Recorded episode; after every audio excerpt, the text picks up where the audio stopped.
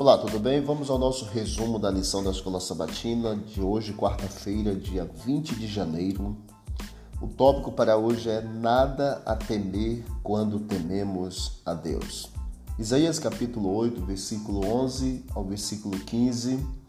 Porque assim o Senhor me disse, tendo forte a mão sobre mim, e me advertiu que não andasse pelo caminho deste povo, dizendo: Não chameis conjuração a tudo quanto este povo chama conjuração.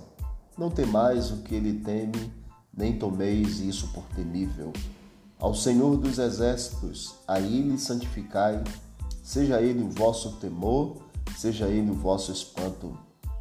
Ele vos será santuário, mas será pedra de tropeço e rocha de ofensa as duas casas de Israel, laço e armadilha aos moradores de Jerusalém.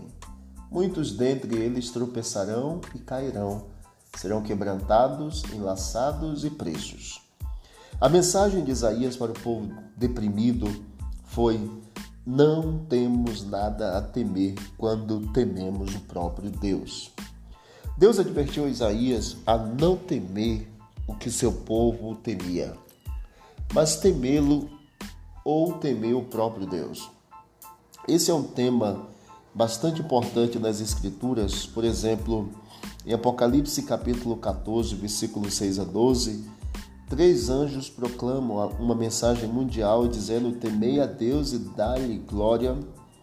Em vez de temer e dar glória ao poder da besta que emerge da terra, descrito no Apocalipse 13, Deus nos chama a temê-lo e dá-lhe glória ao seu nome. Qual o significado da palavra temer? E o que significa temer a Deus? Temer a Deus significa reconhecê-lo como ser supremo do universo, amar a Deus sobre todas as coisas, ser fiel aos seus preceitos, aos seus mandamentos. O verdadeiro temor a Deus como santo significa reconhecê-lo como um poder universal, supremo, Quer o amemos ou não, esse temor supera qualquer medo. Outro detalhe interessante é que existem diferentes tipos de temor.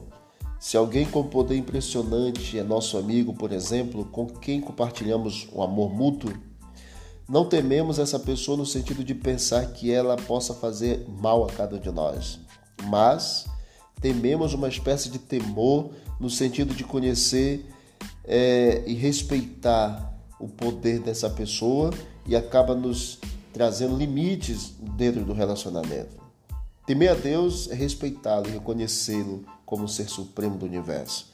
Não é ter medo apenas, mas reconhecê-lo e respeitar, porque dentro do, dentro do relacionamento existe também limites. Nada a temer quando tememos a Deus. Vamos orar? Obrigado, Deus, porque esta lição nos ensina muito profundamente que precisamos reconhecê-lo, respeitá-lo, ter o Senhor como ser supremo do universo e também o Senhor da nossa vida. Nos ajude, Pai, nesta caminhada cristã, nesses estudos que estamos tendo, e salva-nos para teu reino a cada dia. São bênçãos que te pedimos e te agradecemos no nome santo de Jesus. Amém e amém.